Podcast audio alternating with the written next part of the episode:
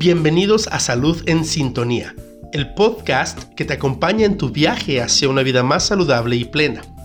En este espacio nos sumergimos en conversaciones significativas y enriquecedoras sobre diversos aspectos de la salud, con el objetivo de brindarte información útil y empoderarte para tomar decisiones saludables en tu día a día. Nuestro host, el doctor Enrique Lona Márquez, con más de 40 años de experiencia en el área de salud y con especialidad en ultrasonidos, nos ayuda a crear un puente entre la ciencia médica y el público en general, abordando temas de salud de manera accesible y comprensible para todos, desde consejos prácticos para mantener un estilo de vida activo y balanceado, hasta exploraciones en profundidad sobre enfermedades comunes y tratamientos innovadores. Cada episodio está diseñado para inspirarte a tomar el control de tu bienestar. Que lo disfrutes.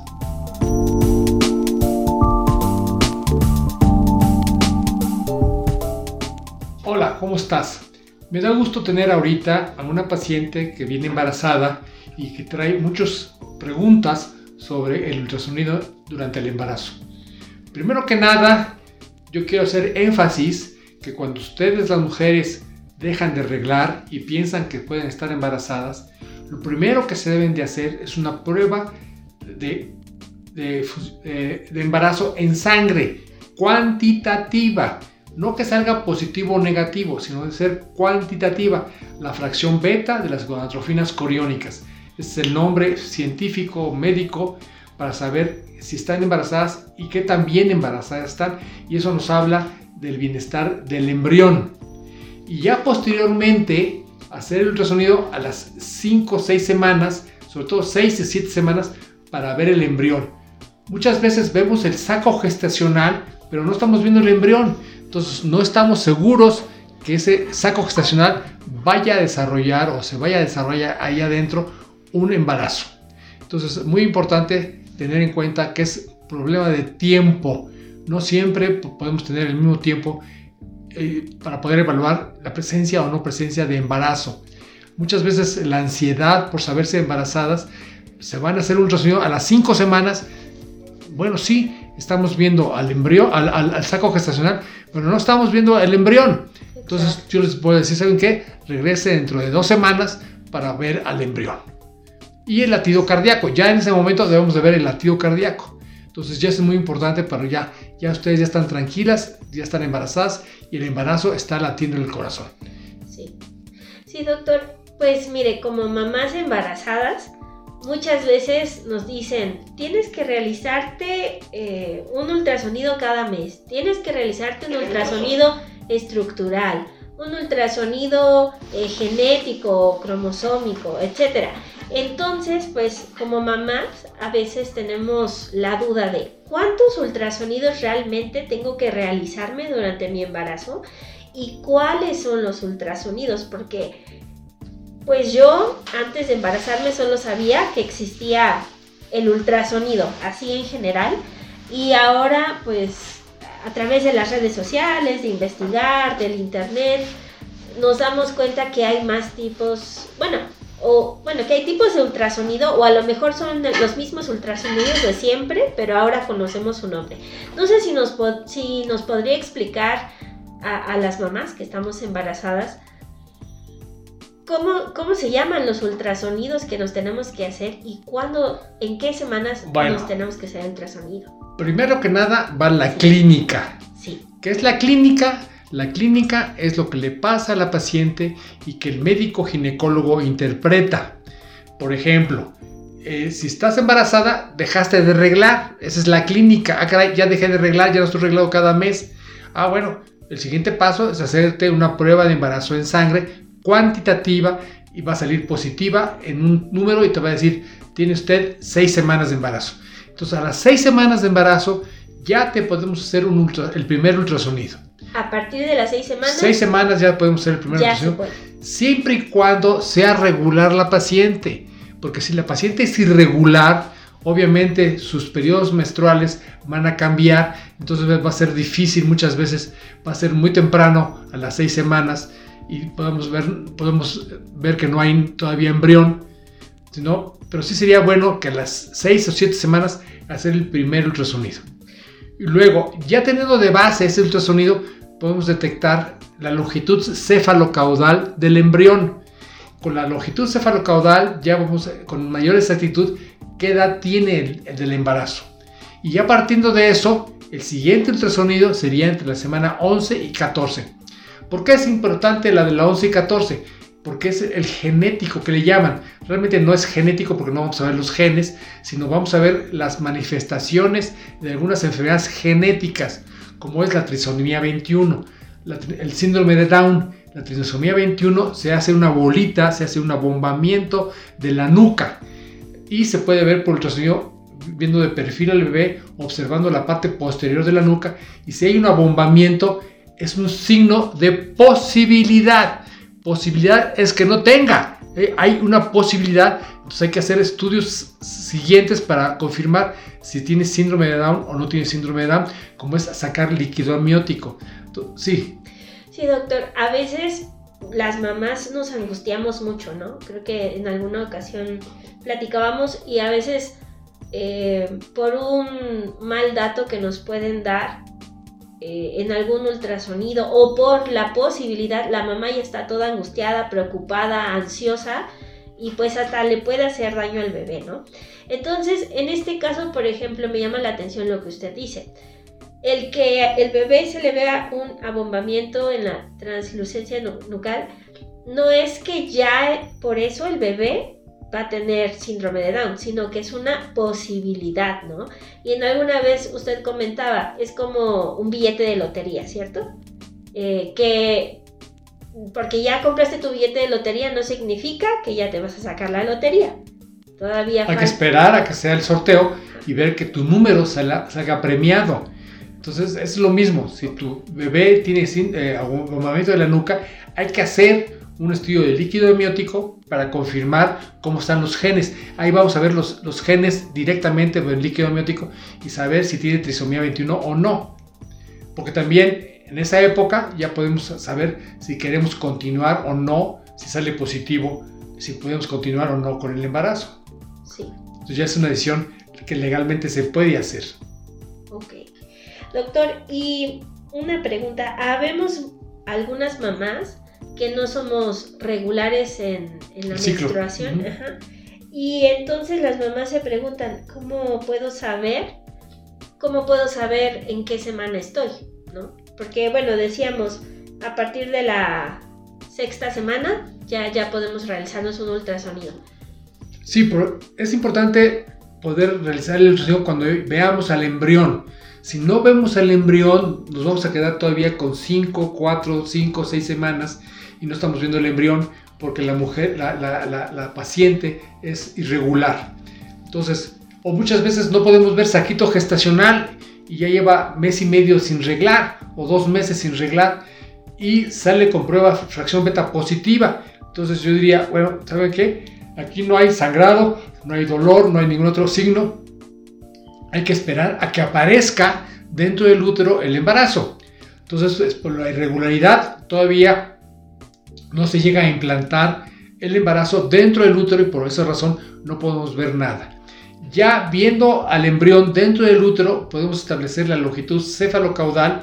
Dependiendo del tamaño de eso, ya podemos decir tiene 5.5, 6.5, 7 semanas y ya vemos la frecuencia cardíaca ya, ya estamos más tranquilos y de ahí partir en adelante, ya nos olvidamos de la fecha de última regla porque es irregular. Entonces no, no, no queremos que nos meta ruido esa fecha, si nos vamos a seguir con la fecha que nos dice el ultrasonido. Entonces el, el, siguiente estudio va a ser en la semana 11 y 14 por la translucencia nucal que habíamos dicho. Y también valoramos el resto del, del embarazo, no nomás nos dedicamos a ver la nuca. Vemos el, el cerebro, vemos el corazón, vemos el abdomen vemos si no hay ninguna alteración dentro del abdomen, la inserción del cordón umbilical en el, en el abdomen, muchas veces puede haber hernias, puede haber mala posición de la inserción del cordón umbilical y también valoramos el tamaño de las extremidades, valoramos la longitud del fémur y ya tenemos más datos. Entonces ya tenemos el diámetro biparietal, la circunferencia cefálica, la circunferencia abdominal y la longitud del fémur que son los cuatro parámetros principales que se utilizan para saber la edad gestacional en promedio. Y eso se confirma con la primera estudio que hicimos a las 6 semanas, 7 semanas, para ver si concuerda con respecto al crecimiento y cómo va. Entonces, seguramente va, va, a variar en 2, 3 días, 5 días para un lado, 6 para otro, pero, va a estar dentro de unos parámetros normales. ¿Qué pasa? Mamás chiquitas con papás chiquitos dan hijos grandotes? No. Papás grandotes con mamás grandotas dan hijos grandotes? Sí. Papás morenitos, negritos como Obama, va a dar güeritos? Pues no, va a dar negritos. Entonces, la genética también va a influir en el tamaño del bebé. Luego, el siguiente estudio sería un estructural, que sería alrededor de la semana 23-24. Semana 23-24. O sea, después de la mitad del embarazo. Acuérdense que son 40 semanas. Entonces ya pasamos las 20 semanas, que es la mitad del embarazo. Al siguiente mes, hacer el, el estructural. Le llaman estructural por darle un nombre, pero todos son estructurales porque en todas vemos las estructuras del embrión. Todas son las estructuras, la estructura del corazón, la estructura de la cabeza, la estructura de la columna, son, son todos estructurales, pero aquí son como que más detallado. Y aquí ya empezamos a ver el flujo dentro de la cabeza. Dentro de la cabeza existe una estructura que se llama el polígono de Willis, donde está la arteria cerebral media, y esa arteria cerebral media la valoramos con flujo le metemos el Doppler duplex que se llama para valorar la velocidad del flujo y eso nos puede avisar de retardo en el crecimiento intrauterino, de alguna alteración que tenga ese bebé, además de valorar la frecuencia cardíaca. Entonces también tenemos ahí, podemos valorar eso. Y también valoramos todo el resto del bebé, la pirámide nasal, los labios, tratamos de ver si no tiene labio leporino, tratamos de ver la frecuencia cardíaca, que sea rítmica, que no sea rítmico. Y hay que recordar que los bebés van de 110 a 180 latidos por minuto, ¿sí? más que nosotros acá afuera. Nosotros acá afuera vamos 80, 70. Si hacemos ejercicio nos puede subir a 120, 130, 150. Si pasa una chamacón o un chamacón, pues también nos sube la frecuencia cardíaca. En fin, depende de, de, nuestra frecuencia cardíaca, pero debe ser rítmico. Y luego también valoramos la circunferencia abdominal, valoramos los riñones, ya desde ver los riñones podemos ver si los riñones están normales o hay alguna obstrucción en, el flujo de la orina, porque estos bebés ya hacen orina, porque ellos ya degluten líquido amniótico, vemos el, el, estómago lleno de líquido, ese líquido del líquido amniótico va a ser absorbido por el intestino, pasa por el corazón y pasa por los riñones y ese bebé ya hace orina. Entonces ya orina y obra dentro de la mamá, sí, orina y obra dentro de la mamá, nuestra orina, ahorita todos los que estamos, me están oyendo, su orina es estéril. Hay gente actualmente que sigue la orinoterapia, que son gente que se toma su orina en las mañanas, después de que se enfría, se la toma. Por razones extrañas que yo desconozco, se toman la orinoterapia porque alguna razón tienen que, cuál, se la toman. Entonces, este, los bebés vuelven a ingerir líquido amniótico con orina y con excremento. Sí, así es. Así lo hicimos todos, los que estuvimos dentro de nuestros mamás, así fue. Y el siguiente estudio que vamos a realizar va a ser en la semana 33. O sea, faltando un mes y medio para que nazca, va a ser el cuarto estudio de ultrasonido que debemos de hacer. Pero eso va a depender también de la clínica. Si la paciente presentó sangrado durante el embarazo, algún sangradito, alguna, alguna alteración, o el simple, la simple angustia que tenga la señora, oiga doctor, no siento que se mueva. Ah, pues hágase un ultrasonido.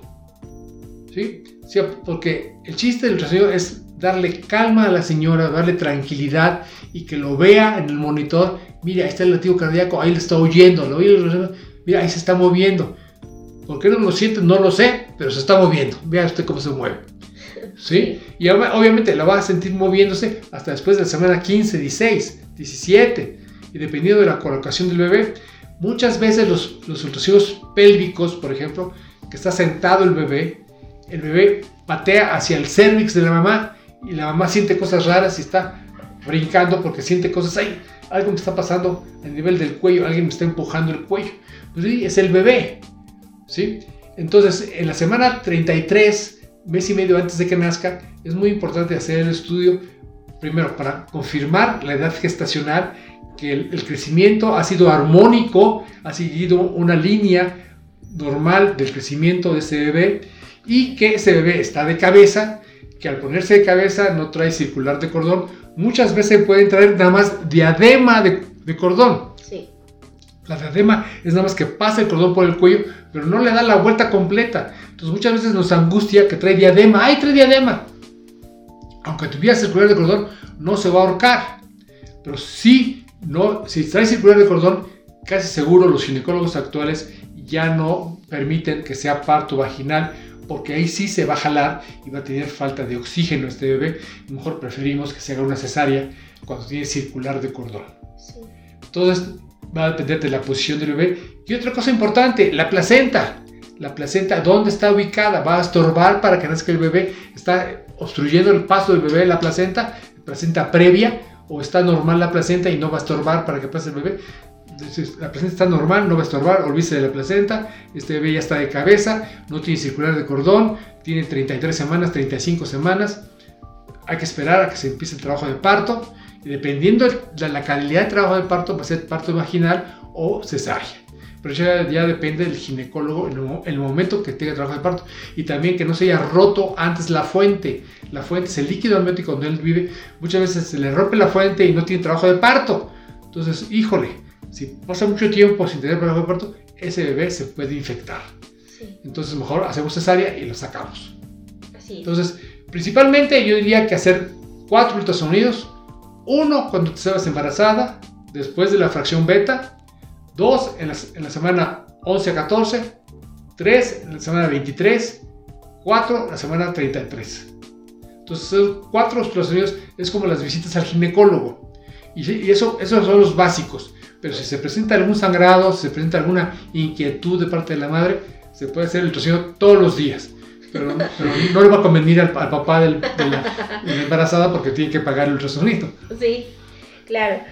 Oiga, doctor, tengo algunas preguntas más. Por ejemplo, muchas personas dicen que se quieren realizar, bueno, muchas mamás nos queremos realizar el ultrasonido, que el 3D, que el 4D, que el 5D, porque vemos la carita del bebé y así. Pero realmente, ¿qué ultrasonido es mejor? ¿El 2D o el 3D, 4D, etcétera? ¿Y qué tanta información nos da el ultrasonido 3D, 4D, 5D? ¿Qué tanta información nos da? no nos va a dar mayor información que el 2D. El mejor ultrasonido es el 2D, es el mejor y se debe hacer en todos los meses que yo ya dije. El 3D y el 4D y el 5D, nada más vamos a ver el volumen de la cara, la carita. Está, mira, ahí está la carita, mira, no tiene labio leporino, está, está la nariz chata, mira los ojitos. Pero hasta ahí nos vamos a quedar. No estamos viendo dentro del cerebro del bebé y podemos tener una bonita cara con hidrocefalia, con problemas dentro de la cabeza. Pues no, no, no, nos va a ayudar el 3D ni el 5D, ni el 4D. El 4D va a haber movimiento del bebé, hizo muecas, abrió la boca, tragó líquido amniótico. Pues sí, pero, pero nada más. No, no es mejor 3D y 4D, no son mejores que el 2D. El mejor ultrasonido es el 2D y con una buena máquina. También eso es muy importante porque existen máquinas portátiles que tienen los ginecólogos que le hacen ultrasonido y no son de buena definición, porque las características del ultrasonido no es demasiado potente en cuanto a la imagen. Y luego otra cosa, ¿en dónde van a imprimir esas imágenes? ¿Las van a imprimir en disco? ¿Las van a imprimir en, WhatsApp? ¿O las van a imprimir en placa? ¿O en papel? Entonces, lo más malo es que lo impriman en papel, porque el papel se degenera muy rápidamente. Usted deja el papel en el coche ahí asoleándose y se echó a perder las, las imágenes. En cambio, en placa es mucho mejor y ya actualmente todo el mundo quiere en USBs y en, en, disco y que se los mandamos a internet. Bueno, se pueden mandar para que los tengan ustedes en, su, en, su, teléfono celular. Sí, se puede hacer. Y yo actualmente también los grabo también. Grabamos todo el estudio, lo grabamos en video para que ustedes lo tengan en video, ya lo vean como si lo estuviéramos haciendo, lo ven en su casa con más tranquilidad. Sí, vemos como patea, como, ay, mira, ahí levantó la manita. Y luego otro problema es lo del sexo. Ay, señoras, no me diga. Oiga, nomás le dígale a mi, a, mi esposo. Entonces, entonces, a veces se nos complica un poquito. Entonces yo les apago la televisión donde están viendo ellas, les pido que cierren los ojos o se pongan el cubrebocas sobre los ojos y sin decirle nada a papá, se lo muestro a papá, se lo dibujo para que el papá lo vea y después cuando se va la señora a, a cambiarse, le digo, ¿qué vio usted? Vi hombre, correcto, positivo es hombre. O muchas veces me dicen, no sabe qué doctor, usted en un papelito ponga qué sexo es, lo ponemos en un sobre, lo cerramos y vamos a hacer una fiesta dentro de dos meses para ver la edad gestacional. También, la edad gestacional, entre más chico es más difícil. Entre más grande también es muy difícil porque está muy grande y se aprieta. Entonces, no debe ser, debe ser de 35 semanas, 38 semanas, ni tampoco de 15 semanas, de 18 semanas, porque nos podemos equivocar. Sí. Sí, yo para andarme de, apresurado me he equivocado ya varias veces porque me presiona. A ver, doctor, ¿cómo qué ve? A ver, dígame exactamente qué ve. Y nos podemos equivocar porque los labios muchas veces puede haber protuberancias, decir, mire, es el pene, o no ver, o ver los testículos y decirles la vulva. No, son los testículos y no estamos viendo el pene. ¿Sí? Entonces hay que, tener, hay que tener cuidado con, con, el, ver el sexo por ultrasonido. Entonces, sí, efectivamente, las mamás, por aquí sabemos que es que estamos embarazadas y ya queremos saber qué es, ¿no? Por, muchas veces no. Por muchas cosas, por lo de la revelación de, de, sexo que ahora está muy de moda, que haces fiesta para saber si es niño o niña, para comenzar a comprar ropita. Pero entonces, de una manera prudente como mamás, sería saber eh, bueno, preguntar el sexo del bebé hasta la semana 23. 23. A partir de la, semana es la semana que yo les digo que se debe.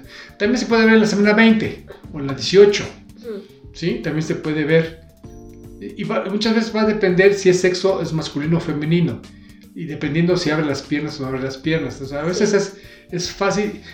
muchas veces cuando, cuando el embarazo está pélvico, la parte inferior del, útero es la parte más estrecha del útero, entonces está muy más pegada a las piernas, entonces es más, más difícil que abran las piernas y que nos enseñen el sexo. Entonces a veces es difícil a ver eso. Pero en la semana 23 casi siempre las veo yo y es también ahí cuando también yo quisiera hacerlos el 3D y el 4D. Porque muchas veces me piden 3D y 4D en la semana 35, cuando hay poco líquido amniótico, cuando el bebé ya está más en, más apretado, entonces no se va a poder hacer. Exacto. Entonces aquí en Ultrasonido Puebla realizan el ultrasonido 3D y 4D. Sí. Solamente que nos recomienda realizarlo entre la semana 20 y 33. 20 y 33, sí. O, 20, 30. 20, 30. Sí, porque, bueno, había escuchado que una vez que el bebé ya está muy grande, ya ni siquiera se pueden ver eh, las imágenes, ¿no? Ya no se puede ver la carita y todo eso. Entonces, bueno... porque se tapa, porque ya, está demasiado grande y se tapa con los vasitos, se tapa y voltea para un lado y ya, ya... Ya no se puede apreciar. Ok, entonces a mí me queda muy claro que no hay mejor ultrasonido que el ultrasonido 2D, que sería para nosotras las, las mortales el ultrasonido blanco y negro. El ultrasonido blanco y negro sería, eh, bueno, es el mejor porque ahí podemos ver realmente las estructuras internas de nuestros bebés. Otra pregunta, doctor. A veces pues se nos pasó el tiempo y decimos, híjole, yo me quiero hacer el ultrasonido para saber si mi bebé tiene síndrome de Down, pero esto solamente se puede realizar entre la semana 11 y 14. ¿Por qué, bueno, para nuestra audiencia, por qué ya no se puede realizar en las siguientes semanas? Bueno, porque el signo de la translucencia nucal desaparece ya no va a tener el abombamiento de la nuca. Entonces ya no podemos saber si tuvo o no tuvo abombamiento. Entonces, y además la punción del líquido amniótico debe hacerse más o menos a la semana 15. Hacer una punción en la semana 20, 25 es peligroso. Entonces mejor hacerlo en la semana 15, 18, 13. Es mejor hacer porque tenemos más líquido amniótico. Y se hace por control eh, de ultrasonido. Uno ve dónde pica la señora las personas, dónde pican, hasta dónde llegan y cómo sacan líquido amniótico. Realmente es un proyecto agresivo, sí es un proyecto agresivo, no a todos los pacientes se les hace, no, no, no, no, no es indicativo para todos los pacientes, porque puedes, puedes encadenar partos prematuros, en fin, alguna, que lesionen al bebé con el piquete, no, no, no, no, no se lesiona. Ok, eso es importante, eso es importante. Pues me quedó muy claro, me parece excelente. Ya después me gustaría escuchar otro episodio de usted, doctor, en el que hablemos de, más temas. Eh, muchas gracias por, siempre explicarnos también. La verdad es que todas las veces que yo he venido con usted en, en los diferentes embarazos, he quedado muy contenta, muy, muy feliz. Me encanta cómo nos explica, me encanta pues cómo nos transmite esa tranquilidad de todo está bien, el bebé está bien. Y, bueno, muchas gracias por su profesionalismo y por siempre transmitirnos su, conocimiento. Bueno, pues nada más para aclarar bien, yo soy el doctor Enrique Lona, estamos en Palmas Plaza, 222. 222-237-3331, haga su cita y cualquier duda que tengan, no duden en preguntar es la peor paciente es la que se queda callada. No importa que se critique su pregunta, no importa que sea la más mala pregunta del mundo o la más tonta entre comillas para ustedes. Hay que preguntar siempre. Es para su tranquilidad, para su para su para bajar esa tensión que puede tener un embarazo. Están trayendo una vida al mundo. Entonces, eso es muy importante y muchas veces como que lo vemos normal. Sí, Sí, muchas gracias. Yo, yo sé que así es y pues personalmente invito a todas nuestras eh, chicas que nos están escuchando a que nos visiten, bueno, visiten aquí al doctor Lona en Ultrasonido Puebla, lo recomiendo al 100.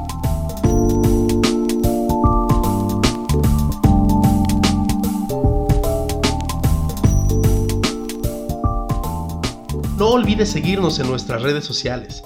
Nos puedes encontrar como Ultrasonido Puebla. Ahí puedes dejarnos tus comentarios, preguntas o sugerirnos algún tema de tu interés para poder abordarlo en este podcast. Nos escuchamos el siguiente episodio. Hasta la próxima.